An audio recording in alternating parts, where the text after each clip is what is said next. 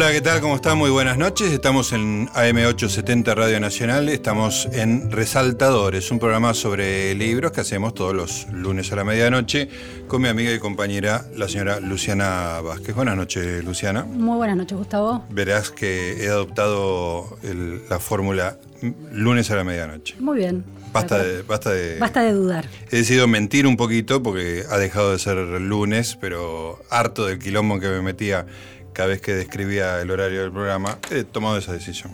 Está bien. La, respaldo, la respaldo completamente. Está muy bien, gracias. Puedo arrancar el programa.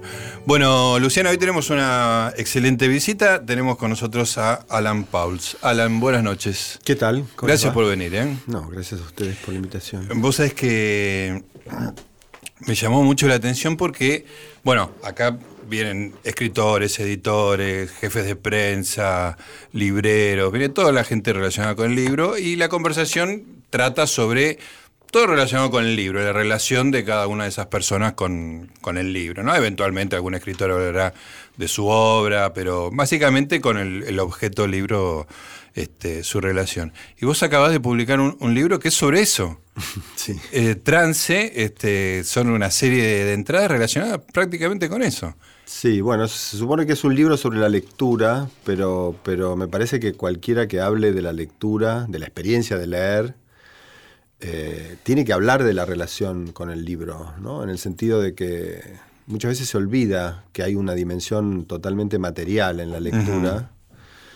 Eh, que para mí es importante, ¿no? No solo, digamos, a la hora de preferir el libro papel al sí, sí. Kindle o a lo que sea, sino que, la, la- la, digamos, después de unos años de leer y de leer con cierto placer, eh, uno empieza a como a establecer relaciones con esos objetos, eh, uno está dispuesto a hacer cosas por esos objetos que no estaría dispuesto a hacer por otros objetos de la vida. O sea, efectivamente uno tiene una relación con un objeto, con un objeto que es, que es una relación muy privilegiada, Sí. muy, muy privilegiada. Y es una de las relaciones más eh, leales y fieles que uno mantiene. Digo, uno cambia de mujer varias veces, ¿no? Pero al libro siempre está. Sí, bueno, sí, qué sé yo. Ahí, digamos, uno puede mantener una cierta fidelidad al libro como objeto. O a la lectura, ¿no? Como, Claro, como y actividad. después tener relaciones inestables de idas y vueltas con autores. ¿no? Claro. Ahí podés ser Sí, sí. adúltero, podés ser polígamo, podés ser este, monógamo, lo que quieras, pero es ahí me parece donde se juega un poco la, la- la cuestión más, más de, de fortuita, ¿no? O más histórica, si querés, porque cambian tus relaciones con tus autores del mismo modo en que cambian tus relaciones con los demás, qué sé yo. Hablando de, de monogamia, este, leí en el, en el libro que una vez tuviste como proyecto leer este, a lo largo de un año exclusivamente en busca del tiempo perdido, ¿no? sí. Que no, no, no logro imaginar este, la fuerza de voluntad extraordinaria para no leer otra cosa. Vos un poco lo, lo decís en, en la entrada.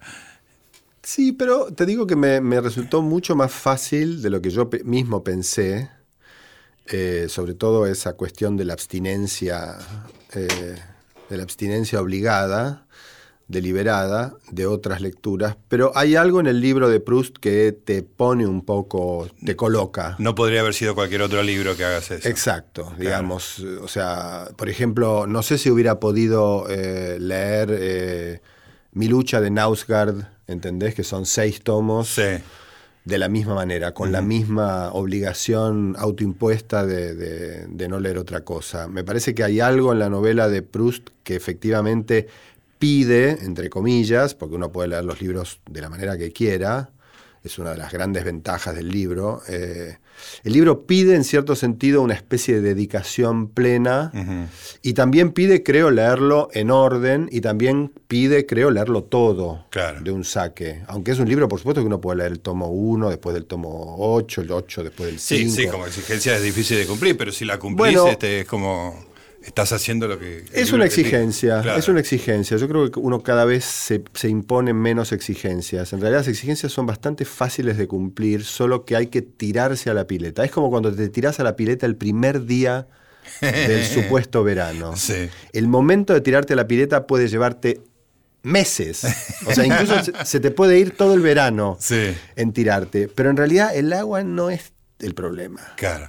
O sea, es, es tirarte a la pileta. La bueno. exigencia para mí es eso. digamos. Somos fofos, estamos achanchados, somos frío. confortables, exacto. Pero la exigencia en sí no es tan complicada y al revés, yo te diría, en el caso de Busca el Tiempo Perdido, es genial. O sea, la, La recompensa es recompensa alta. es, pero muy elevada. Muy ele- es, estás en un trance durante un año, lo que te lleve leerlo. A mí me llevó un año.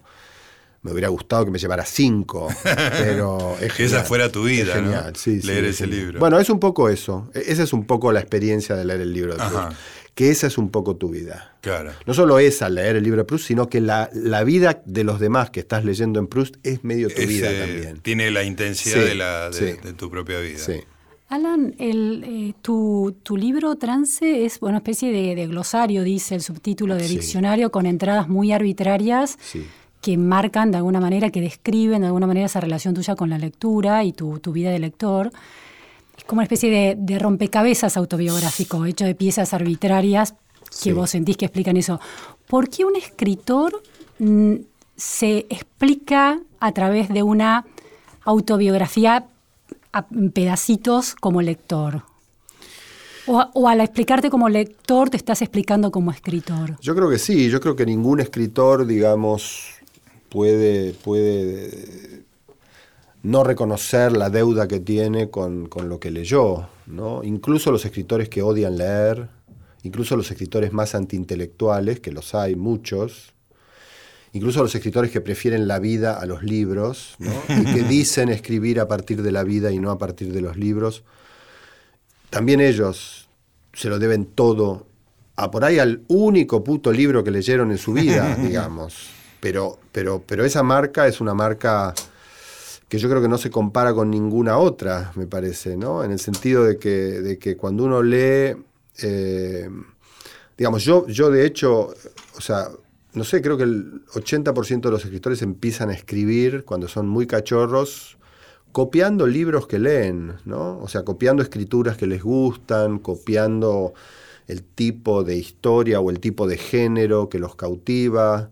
O sea, hay algo en, en- en leer, de entrada nomás, para cualquier escritor, que es totalmente fundante, totalmente fundante, ¿no? Eh, yo me acuerdo que cuando era chico, digamos, quería leer antes de, de saber leer, de poder leer. O sea, había algo en la figura del lector, de la, de la figura física, del, del- del contorno de un cuerpo, como dedicado a leer, que me atraía por alguna razón misteriosa, porque no tenía tampoco mucha idea de qué significaba. Que era lo que estaba haciendo esa figura, Claro, ¿no? Claro. ¿Y quién leía? ¿Qué figura era esa? ¿Tu padre, tu madre? Bueno, yo tengo muy identificada a mi abuela Ah, como la lectora de la familia, ¿no? Mi padre era lector, mi madre también, pero mi abuela, alemana, era muy lectora. La primera biblioteca que yo vi, como con cierta conciencia de que eso, de que ese mueble con lo que tenía dentro era un bloque y funcionaba como tal para ella, fue la biblioteca de mi abuela, una biblioteca para mí legible porque eran libros casi todos en alemán. Pero mi abuela fue la primera que me leyó a mí. Eh, y yo creo que eso también es fundamental, ¿no? Los, los primeros que te leen.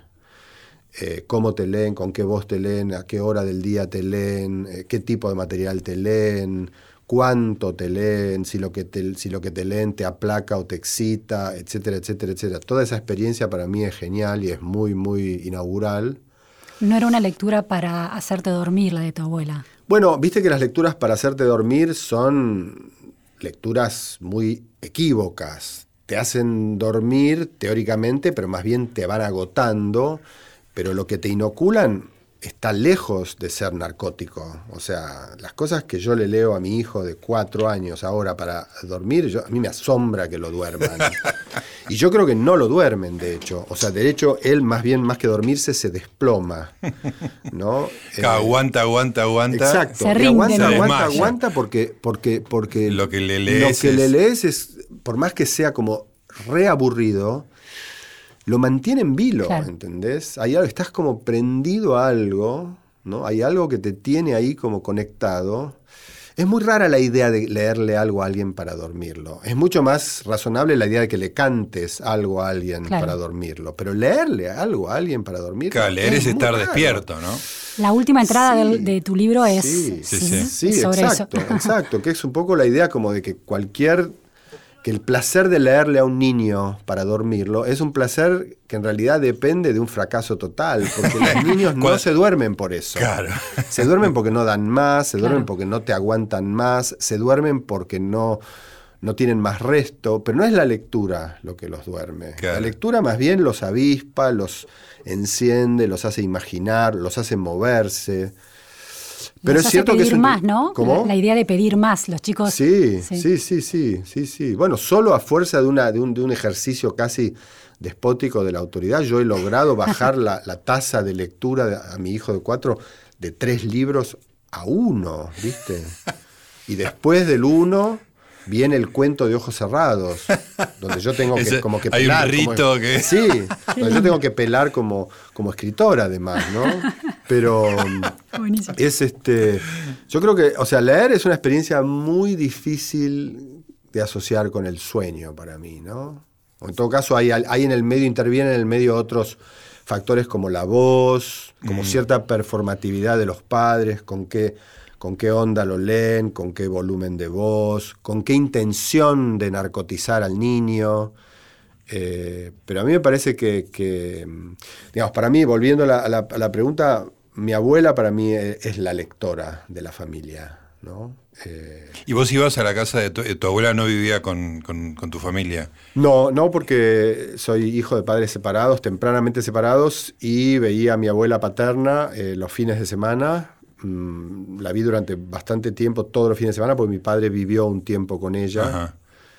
Y ahí teníamos un poco esta relación así. Y cuando ibas, era, era como uno de los atractivos de la casa, la lectura. Sí, sí, sí, sí. Para mí, por lo menos, digamos, la, la- la- la dimensión así intelectual lectora de mi abuela era, era muy atractiva. Sí.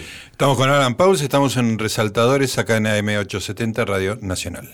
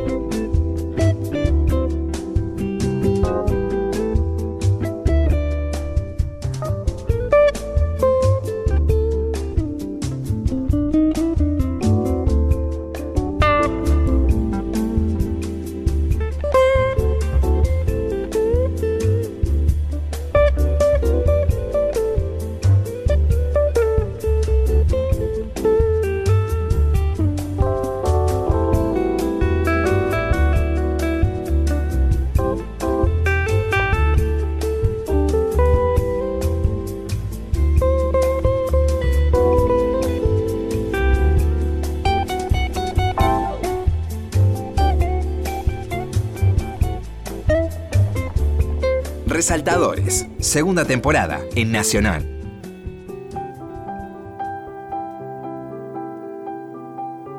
Muy bien, seguimos hablando de lectura y de libros con Alan Pause, lo que hacemos habitualmente, pero además tenemos como soporte su libro Trance, que es una serie de entradas, una cantidad de ideas que tiene que relacionadas con la, con la lectura que todas me, me, hacían este, mentalmente, porque lo tengo, tengo un PDF, no tengo el, libro físico, este, hacer los signos de admiración que vos comentás en la relación entre el ajedrez este, ah, y la lectura. Después vamos a ir a, eso, pero me hizo mucha gracia la idea de que eh, la, esa posición sin movimientos posibles, que es el avión, es casi una bendición para la lectura. Está como diseñada para que leas.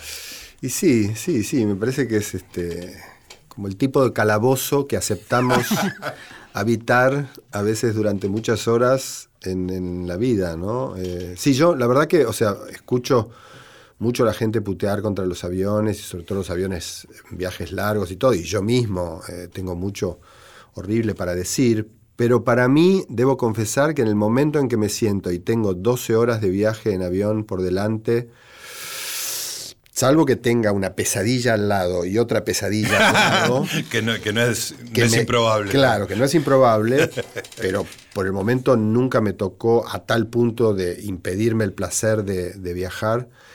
Para mí, esa perspectiva, si tengo un libro que tengo ganas de leer, la verdad que la paso bomba, ¿viste? O sea, la paso bomba porque porque entro en un estado de concentración y de exclusividad, que para mí es como lo que necesita la lectura. ¿no? Y, te digo que me resulta difícil encontrar eso en mi vida cotidiana, que está muy armada alrededor de mis actividades, que son consisten básicamente en leer y escribir. Pero digamos, en el avión no funciona el teléfono, no funciona el correo electrónico, no hay, wifi, no hay internet, no hay nada. ¿Las películas no te distraen? Si tengo un libro y estoy copado con el libro, es muy raro que, que el menú de películas del avión me, me, distraiga, digamos. Es muy, muy raro, muy raro. Las películas me cansan mucho más que leer, por ejemplo, me canso más viendo algo en esa pantalla que leyendo.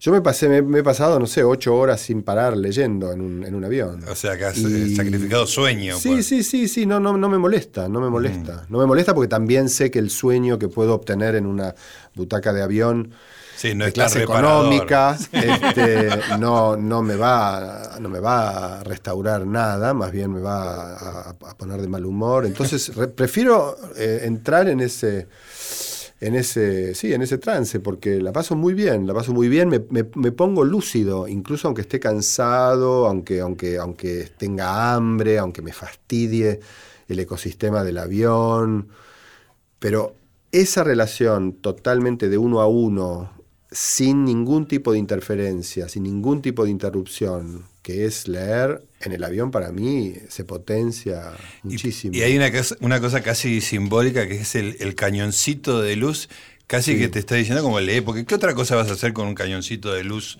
Este, unipersonal dirigido ahí, salvo leer, digamos, ¿no? Sí, podrías hacer un monólogo, como, como, como, claro, como, Seinfeld, para todos los, eh, todos los pasajeros.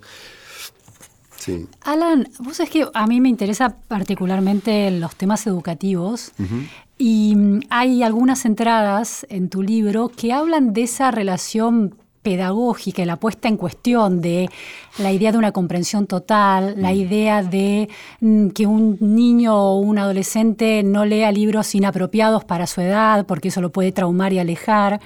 Em, ¿Cómo es esa idea de que, una de que la lectura menos interesante para vos es esa lectura eficaz, comprensiva, absoluta? ¿Cómo es esa cuestión? Bueno, me parece que, la comprensión está sobrevalorada, creo, creo.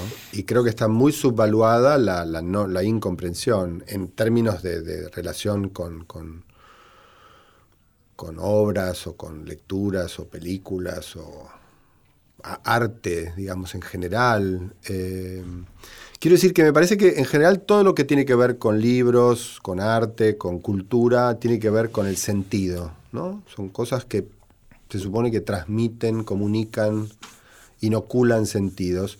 Y yo creo que esa transmisión, en general, es una transmisión que se tiende a simplificar mucho cuando se la evalúa eh, en términos de comprensión o incomprensión. Porque básicamente yo creo que, que percibimos sentido de una manera muy equívoca, muy, muy azarosa, muy fortuita. Y me parece que una de las características que tiene para mí la lectura es que toda lectura es residual, siempre es residual. ¿Qué quiere decir eso? Que deja como unas semillas que por ahí no son eh, fáciles de leer o de percibir o de las cuales no es fácil apropiarse en el momento, pero que producen un efecto como a corto, medio o largo plazo y que probablemente van a germinar o van a estallar como una especie de bomba de tiempo cuando se encuentren con algún estímulo que puede tener que ver con la lectura, incluso con la lectura de nuevo, con la relectura de eso que leíste y, que te la, y que te las inseminó, o con cualquier otra cosa, pero que hay algo de la lectura que funciona un poco como minar un campo. Vos sos un campo y la lectura te mina. Algunas minas estallan en el momento y vos decís, me gusta, no me gusta, esto es demasiado, no sé qué, y otras quedan ahí, viste, como en Malvinas, quedan ahí. Y medio eso no se desactiva, yo creo, por suerte. Entonces, a mí personalmente, yo no diría que a una escala, digamos, de programas pedagógicos de, la educación pública en Argentina, recomendaría esta, esta técnica, pero digo, a mí personalmente como lector y como espectador de cine también, muy temprano, muy fanático, me hicieron muy bien las cosas que en su momento no entendí para nada. O incluso las cosas que no entendí y aparentemente me hicieron mal.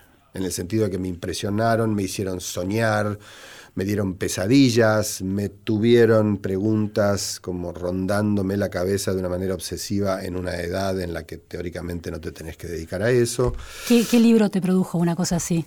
Bueno, ¿O qué película? ¿O qué bueno, película? Sí. 2001 Odisea del Espacio Claro. es Mm, para no, mí la, la- la gran película en ese sentido, como el ejemplo total, ¿no? Una película que, que- que vi cuando se estrenó acá, que, que fue creo que más o menos Sí, sí, en el sincro con... 67. Sí, 69 creo. 69.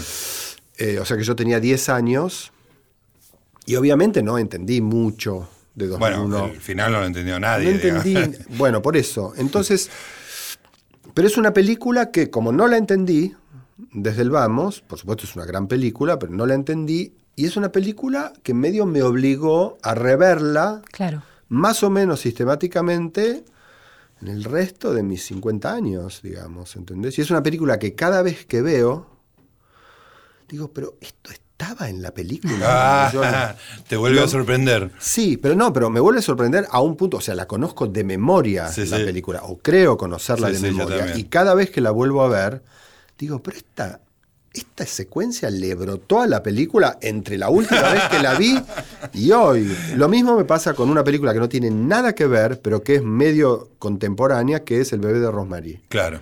que es una película que vi en su momento, entendí algo, pero mucho no entendí, y me hizo mal, como todas las películas de Polanski te. Sí, pueden sí, hacer sí. mal. Son películas que están sí. hechas para hacerte mal. Sí, sí. ¿no? Pero yo veo El bebé de Rosemary hoy, es la única película de Polanski que me gusta volver a ver, porque es una película que sigo sin entender en un punto.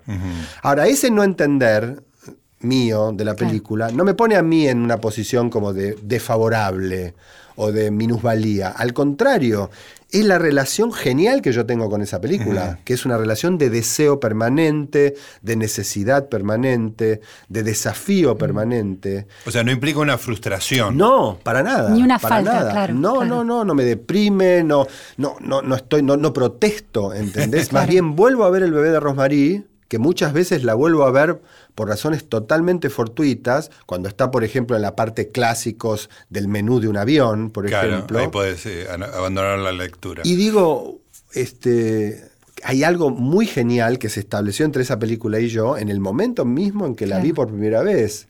Entonces, eh, hablo un poco en, la- en- en el libro de la idea de, de- de la precocidad, ¿no? Eh, me parece que hay que. Yo defendería más la idea de, "Mm, esto no está hecho muy para vos, velo. Justo. Esto, claro. Claro, en algún momento cae algo. Sí. Claro. Y yo me parece que, que los efectos que en general tiene la cultura sobre mí, los mejores son siempre efectos que tienen que ver un poco con esa especie de, de- de- de desfasaje, De delay. de asimetría. Claro. Sí, sí, sí, sí.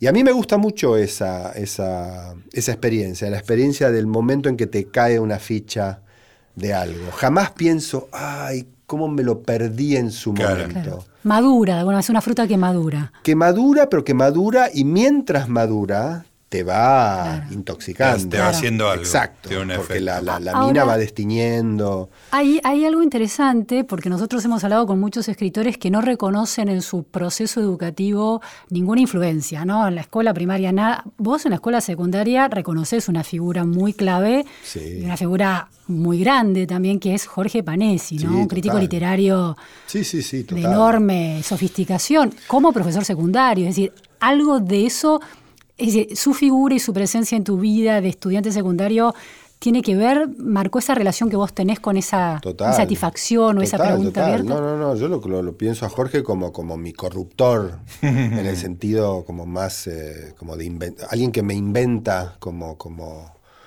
alguien que se fijó en mí y me inventó como, como lector, me, me hizo como lector. Claro. O sea, en ese sentido le, le debo todo.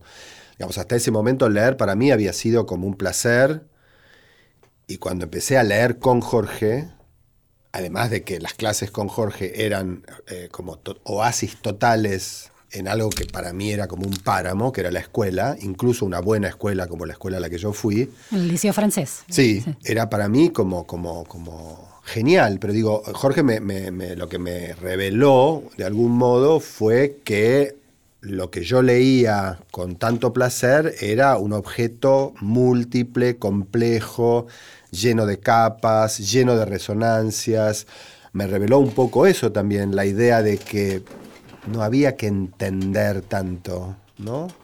me reveló la idea de que había que re- es- reescribir lo que uno leía, ¿no? Cuando uno pensaba lo que había leído, de algún modo lo reescribía, lo completaba.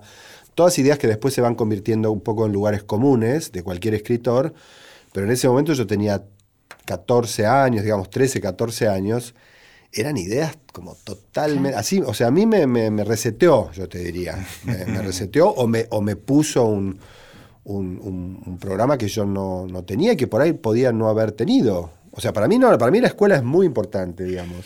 Queda la pregunta de cómo, eh, cómo hubiera sido Alan Paul sin Panesi. Sin ese ¿no? encuentro. La, la desarrollamos en un ratito. Estamos en Resaltadores, en AM870, Radio Nacional. Resaltadores, con la conducción de Gustavo Noriega.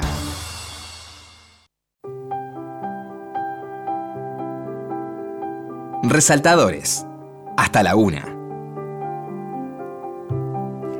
Seguimos conversando con Alan Paul. Recién estaban hablando de Jorge Panesi. Me acordé de una cosa que leí en tu libro. La voy a leer para así vos no tenés que buscar tus anteojos, que es uno de los grandes problemas de la gente de nuestra edad.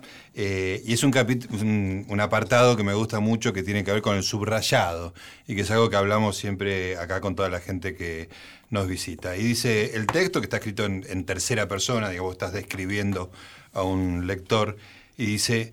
Mire esas páginas anotadas, florecidas de glosas. Ve la letra de Panesi, que conoce bien, reptando por los bordes del cuerpo del texto, y aprende dos cosas básicas para su vida de lector. Que una página de texto es también una pieza gráfica, plástica, susceptible de ser mirada tanto como leída, y que la frontera entre leer y escribir es extremadamente delgada. Aprende que subrayar es contestar, discutir, a veces insultar por escrito a la voz de esos muertos que hablan a través de los libros.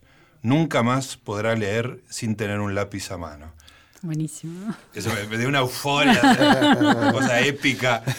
Un hombre con un lápiz y un libro y le das una- un aliento épico que me vuelve loco. Y sí, es la gran aventura. Sí. No hay ninguna otra parecida. ninguna otra parecida. No, no, es así, es así.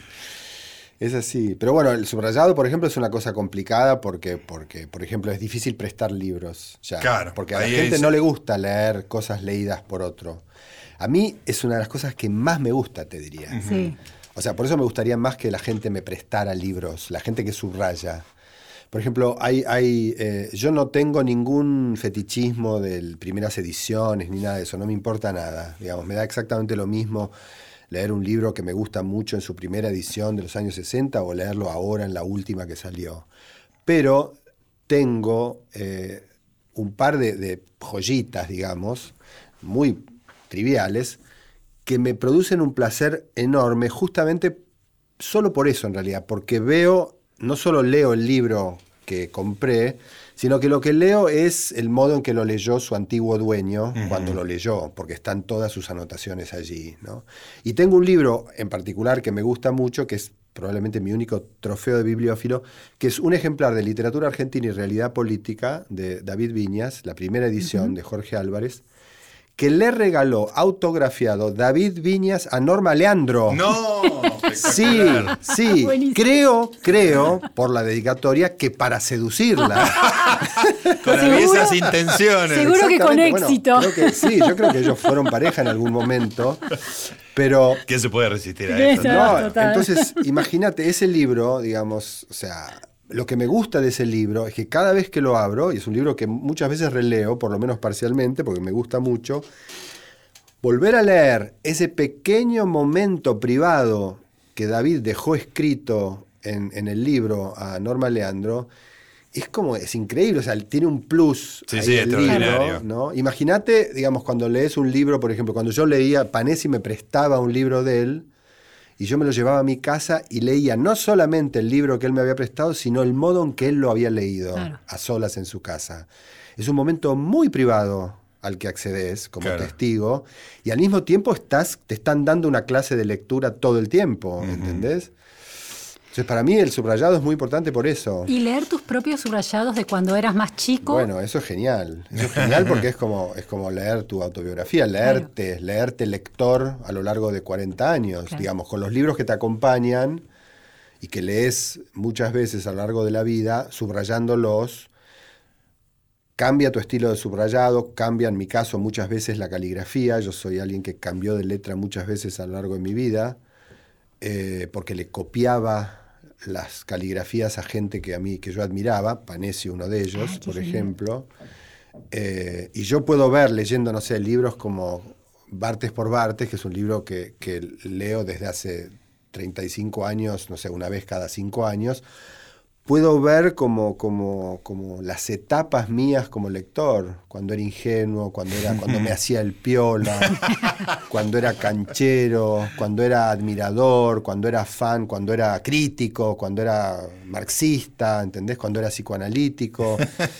Entonces, como digo en el libro, que es como una imagen que a mí me gusta mucho, cuando leo mis propios subrayados, distintas épocas de mi vida de subrayador en mis libros, es como si viera los anillos internos de un tronco de árbol, ¿viste? Entonces Claro. puedo marcar cómo era yo como lector cuando tenía 20, cuando tenía 25, cuando, cuando, cuando tenía 30. Una en qué arqueología del pensaba. yo, Sí, claro. del yo lector. Del yo Sí, lector. Y puede llegar a, a un nivel de incomprensión de lo que vos, por ejemplo, ¿por qué subrayé esto? Sí, sí, bueno, muchas veces no entiendo y muchas veces a veces tampoco entiendo la, la, la- la escritura. caligrafía, Muchas veces, Sí, ¿no? sí. Sobre todo en las últimas, porque, porque la mano, por supuesto, se va deteriorando, ¿no? Pero, pero Además tu vista se va deteriorando y, le- y también tenés problemas También. para leer. Bueno, pero ahí en general, o sea, no puedo leer sin, sin anteojos, o sea que cuando escribo Claro. sobre lo que estoy leyendo, en general, no es ese el problema. El problema es más bien la pérdida de la costumbre de la escritura Claro, manual. claro. Eh, pero sí, muchas veces no entiendo y eso me interesa, ¿no? Porque hay ahí como un punto ciego. Digo, bueno, pero ¿qué, qué era lo que estaba leyendo en ese momento o qué era lo que buscaba en este libro y que subrayé acá y que queda como una especie de monumento de una lectura que ahora me resulta completamente incomprensible? A veces lo, lo termino desculando, a veces no, No Quedan como unas zonas de opacidad Claro. total, sí, sí. Eh, ¿Y qué te pasa? No sé si te ha pasado alguna vez que, cada uno, mm, hablo por mí, eh, muchas de las lecturas que hago en, en soporte electrónico son ilegales, ¿no? Son libros que me bajé ilegalmente. Pero cuando uno se compró un libro este, por un método legal, este, está la, la posibilidad de que se te acumulen los subrayados, que aparezcan los subrayados más populares, digamos. Sí, se ve O sea, una cosa sí. estadística, digamos. Ah, mira. No, eso nunca lo, lo llegaste a ver. No, es una, es una, es una faceta de- del Kindle que todavía no, no exploré y que no creo que vaya a explorar. En general, la dimensión estadística que Claro, hay pues ya alrededor no es del una libro persona, ¿no? Es una cosa que me fastidia mucho. me fastidia mucho. Eh, en el sentido, digamos, me fastidia mucho, por ejemplo, que, que Amazon me proponga Ah. las cosas que me corresponden. Sí, porque el algoritmo ¿Entendés? dice. Exacto, algoritmo. exacto. O sea, odio el enunciado. El que compró tal cosa, compró tal. ¿Entendés? Si leíste tal cosa, lees.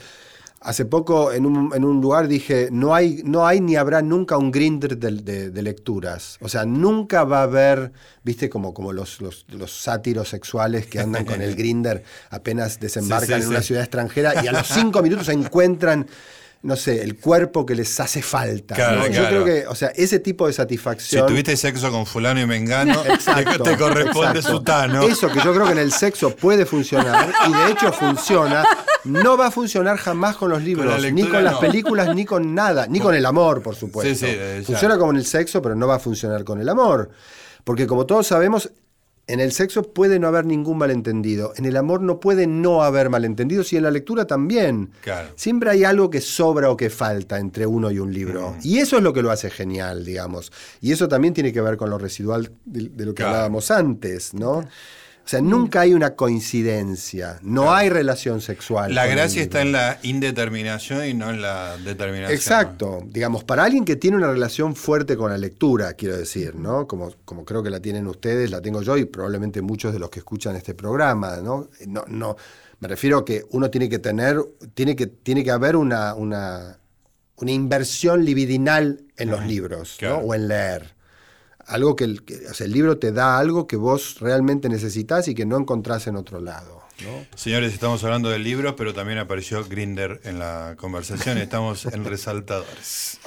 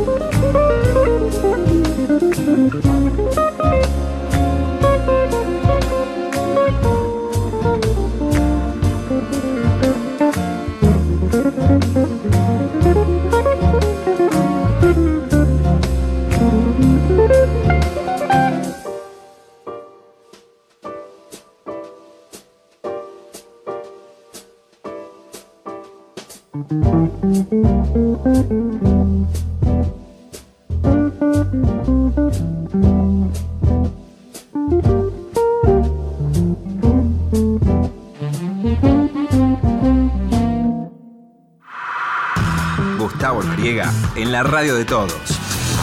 Resaltadores.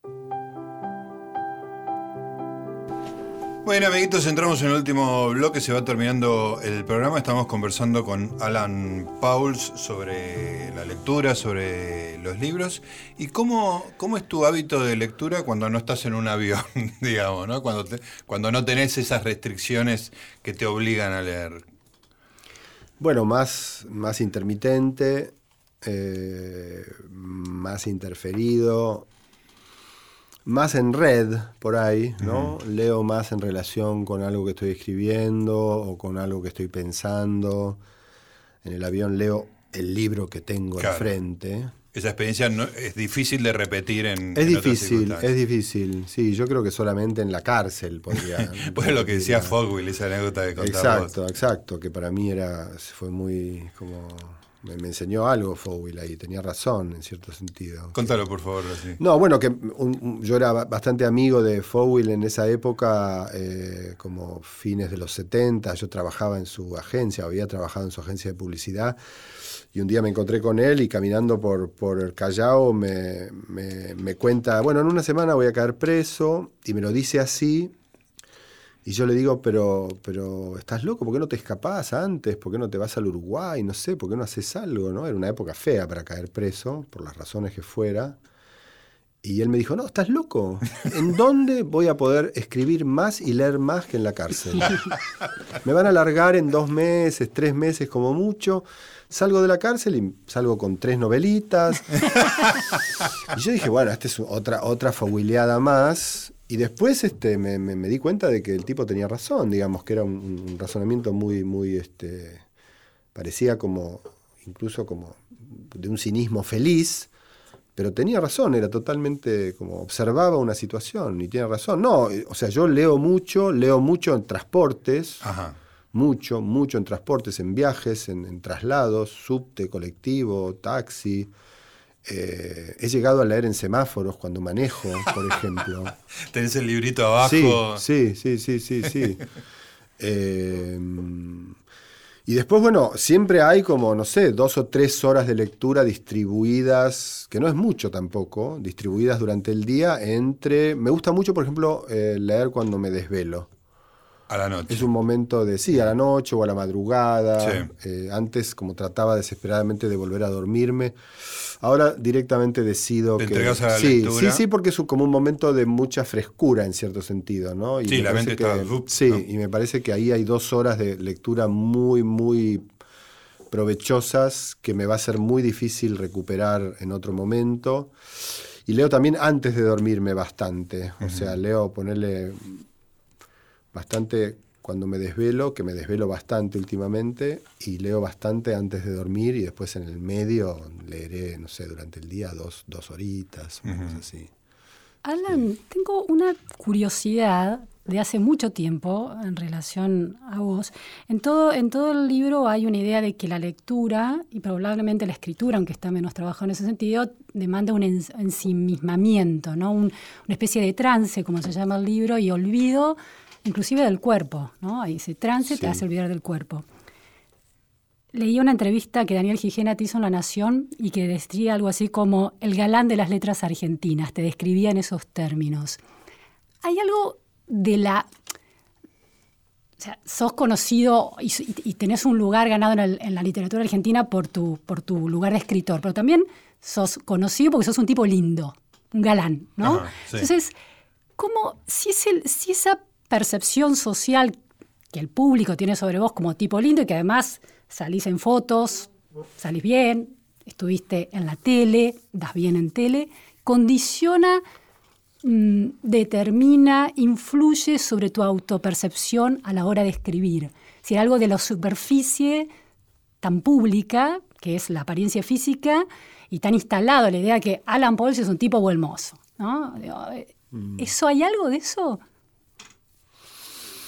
Porque hay un consenso sobre eso, digamos. Me parece que, la imagen, digamos, para mí funcionó bastante en relación con mi trabajo en la tele o en los medios, en, todos los medios en los que la imagen estaba un poco en juego. Ahí era como medio obvio eso, ¿no? Como que, podía pegar porque era un poco guapo o algo así. En la literatura me parece que es como si la literatura de algún modo, todo lo que hice en relación con la literatura hubiera sido hecho un poco de espaldas a eso, como dándole la espalda a una cierta imagen de, de mí, digamos, que, que por ahí es una imagen que yo debía tener de mí cuando era muy chiquito, digamos, porque era un, ni- niño lindo, digamos. ¿Pero hay un trabajo en contra de eso? no, no, no deliberado, pero hay algo que, que- que yo veo como que se desarrolla muy tempranamente en mí, como una cierta tendencia a la reclusión, A huir de, de a- como al ensimismamiento, a la soledad, niño muy solitario, con, con- con cierta dificultad o incomodidad social hasta muy tarde, ¿entendés? Como siempre preferí la relación con una persona o con dos personas que los grupos, que las fiestas.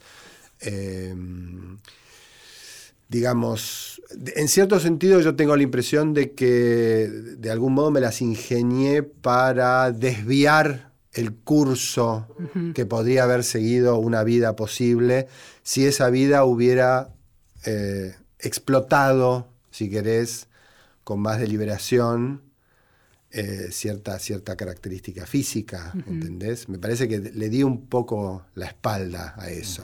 Después medio lo recuperé, supongo, porque trabajé en la tele y ahí es obvio, o sea, Sí, sí, te, sí. te- te- te estás siendo tasado todo el tiempo en el mercado Claro, claro. de la De la carne imagen, televisiva. claro.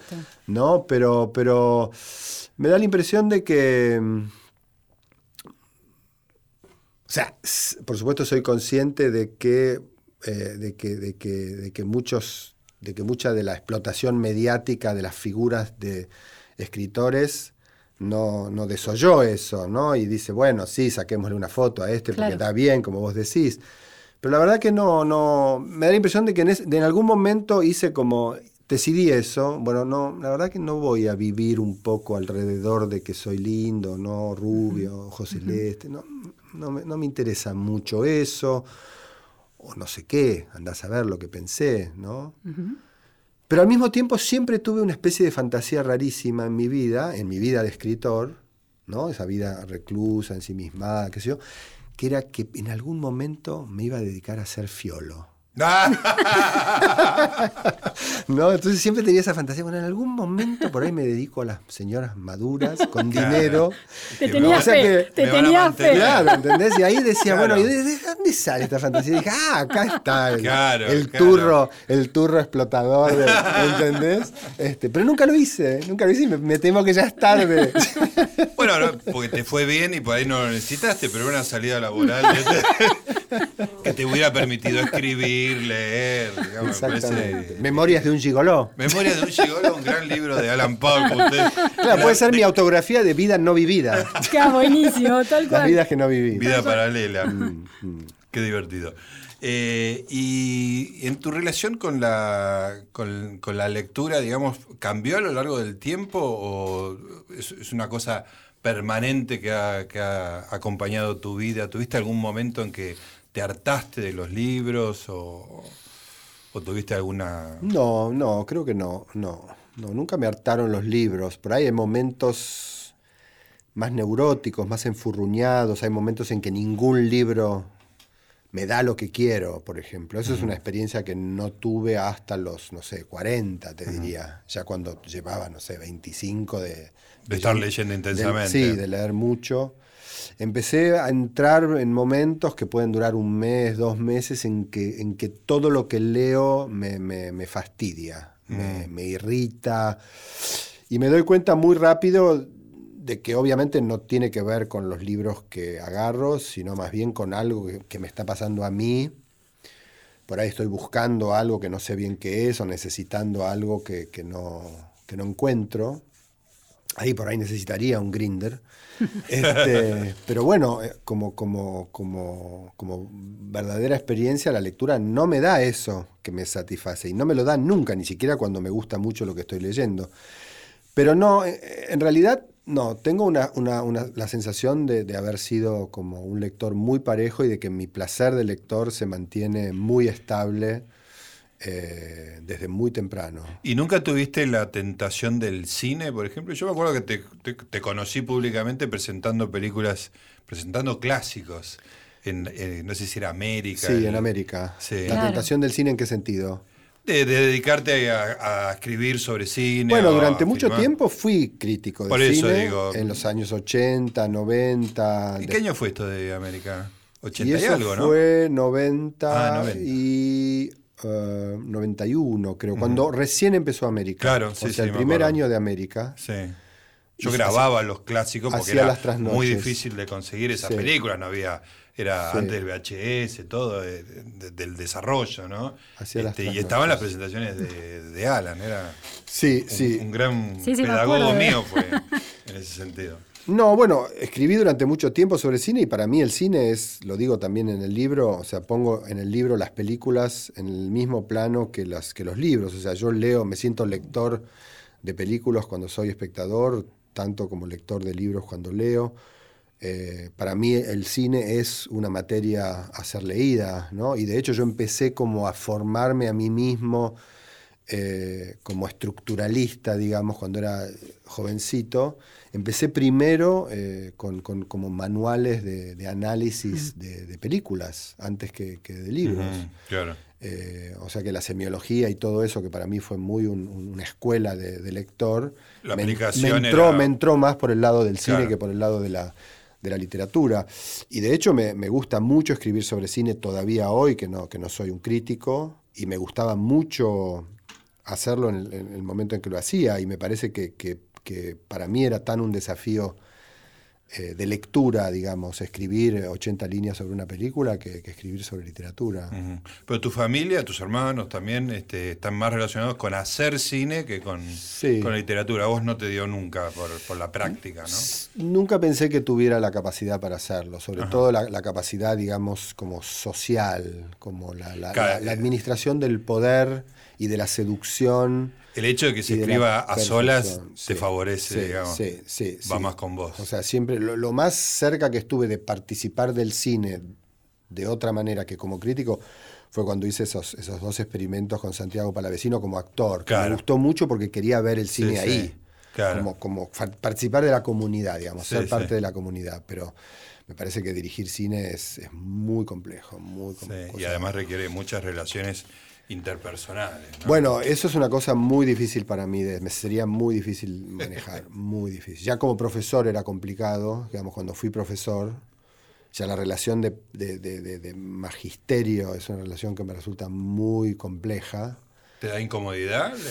¿La simetría te da.? Es una situación que no me resulta fácil, digamos. Ajá. O sea, es una situación que me puede producir mucho placer, mucha intensidad y las veces que lo he hecho, bueno, durante mucho tiempo fui profesor en la universidad, después a- cada tanto hago seminarios y eso. Me gusta mucho, pero me agota, por ejemplo. Ah, mira. Me cansa. La expectativa, ¿qué es lo que te agota? Me cansa la, la- la situación transferencial, digamos, Mm. la relación transferencial que hay o que tiene que haber con, con- con los estudiantes. Me, me- me cansa la espera de saber qué hay de parte de ellos, me cansa la exigencia que yo tengo de hacer circular algo que a mí mismo no me aburra de mí mismo, ¿entendés? Hay como... Me resulta muy agotador, muy agotador. Terminaba las clases eh, totalmente exhausto, exhausto. Eso es algo que puedo hacer, no sé, tres meses cada cinco años. Mira.